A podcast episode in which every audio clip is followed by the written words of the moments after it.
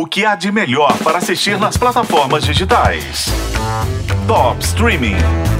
Há 10 anos, quando True Detective estreou em janeiro de 2014, deixou o mundo de boca aberta. Criada pelo Nick Pizzolato, a série com Woody Harrelson e Matthew McConaughey tinha uma trama intrincada, foi super bem conduzida e teve atuações excepcionais. A fotografia também era impressionante. Tinha cenas tão impactantes que estão frescas na minha memória até hoje. Só que as duas temporadas seguintes jogaram água no show. Pois vem aí a chance de redenção dessa antologia. Estreia neste domingo, dia 14, na TV HBO e no HBO Max, True Detective Terra Noturna. I'm working on this new case. A missing scientist. Found on the edge of the villages. Frozen solid.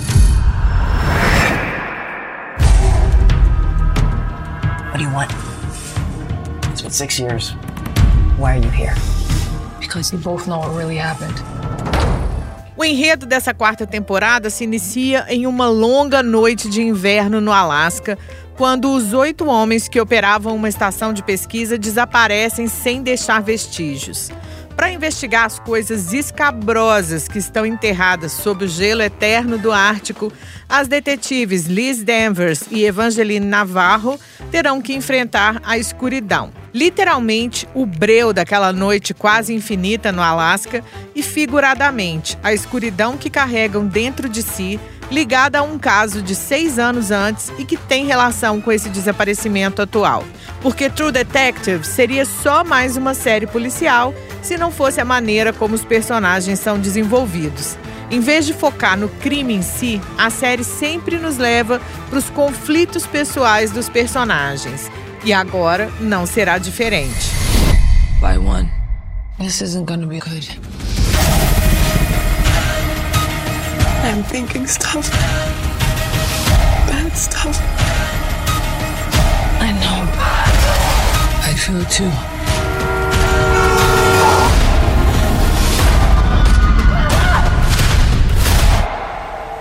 Guess you're thinking the worst part is done. It's not.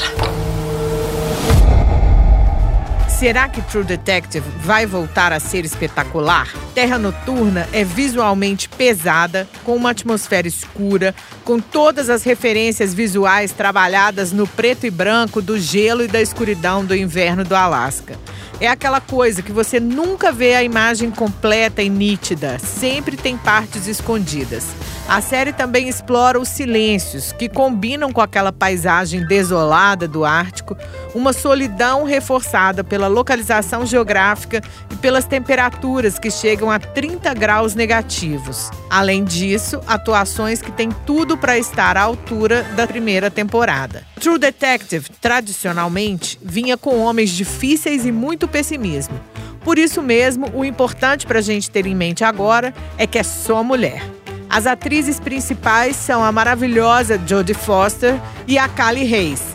Por trás das câmeras, a mexicana Issa Lopes é showrunner, escritora, diretora e produtora executiva.